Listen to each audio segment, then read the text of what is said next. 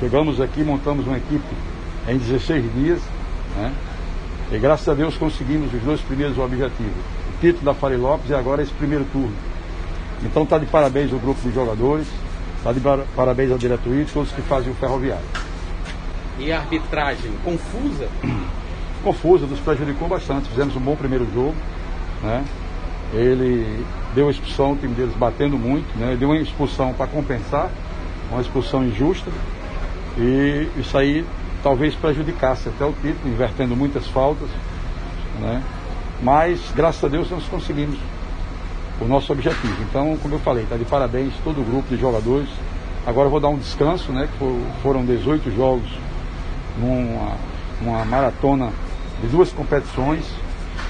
E em todos os aspectos, uma equipe que jogou, uma equipe que jogou cinco partidas fora de casa e duas em casa, tiraram nosso mando de campo, né? o jogo hoje era lá, tiraram, não sei porque Forte Ceará jogou lá e o Ferroviário não pôde jogar no nosso campo. O time está sendo formatado, está ficando com a sua cara, está ficando do jeito que você quer, ou ainda falta alguma coisa?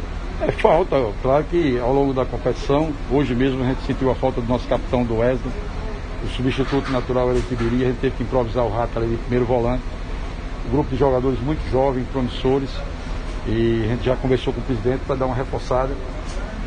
É, talvez principalmente para a Copa do Brasil e a Série C do Campeonato Brasileiro. E talvez a gente comece o Campeonato Cearense, que o nosso primeiro objetivo foi alcançado com, com a equipe alternativa. A gente conversava agora há pouco com o presidente Mauro Carmélio e com o supervisor Clécio. Já existe a possibilidade do Campeonato Cearense começar na quarta e na quinta, então não tem folga para ninguém. É, se começar nós vamos com um time alternativo, porque não tem a mínima condição, né? Muito em cima, o Ferroviário vem com uma maratona de jogos excessivos, isso aí prejudica até o, o profissional, o atleta.